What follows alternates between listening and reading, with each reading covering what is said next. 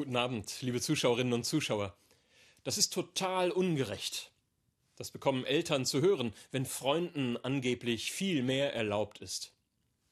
Wenn Menschen Ungerechtigkeit spüren, kann das zu harten Auseinandersetzungen führen, nicht nur mit Jugendlichen.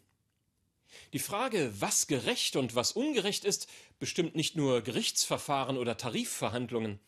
Die Frage durchzieht alle Lebens- und Gesellschaftsbereiche wenn in den Schulklassen Zeugnisnoten besprochen werden, wenn es um den beruflichen Aufstieg von Kollegen geht. Nicht selten setzen sich dann gerade dort, wo etwas gerecht besprochen und geklärt werden soll, die Starken und Selbstbewussten durch. Klar, Gerechtigkeit unter Menschen zu erzeugen, ist eine schwierige Aufgabe. Das haben auch die Jünger und Jüngerinnen Jesu in den ersten Jahrhunderten erlebt.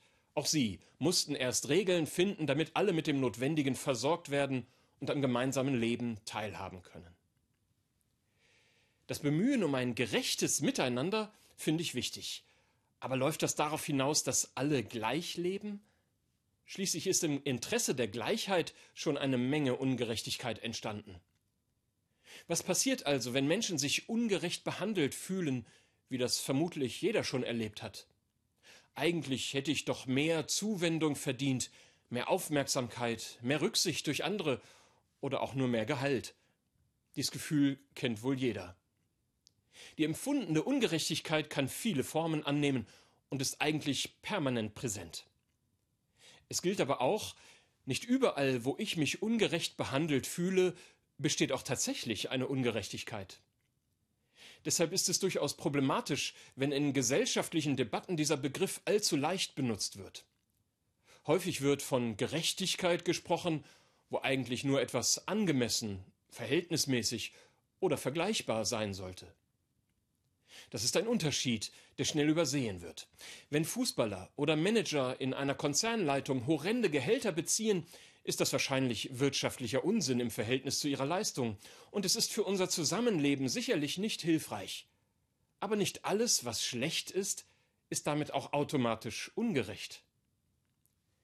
Gerechtigkeit ist viel bedeutungsvoller. Sie sollte nicht zu einem Allerweltsbegriff werden.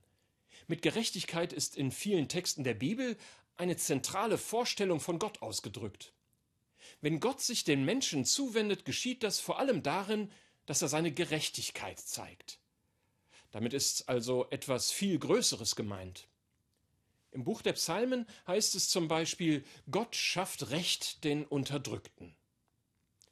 Diejenigen, die sich nicht selbst zu Wort melden können und die Unterstützung benötigen, finden sie hier. Und das ist keine Vertröstung auf irgendwann, sondern bezieht sich durchaus auf das Hier und Jetzt. Daraus leitet sich für alle, die sich an der Bibel orientieren, auch der Auftrag ab, für die Schwächeren einzutreten.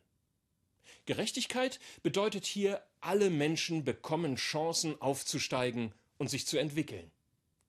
Das ist entscheidend. Wo diese Möglichkeiten eingeschränkt sind, da geht es ungerecht zu. Da gilt es zu protestieren und Dinge zu ändern. Einen schönen Sonntag.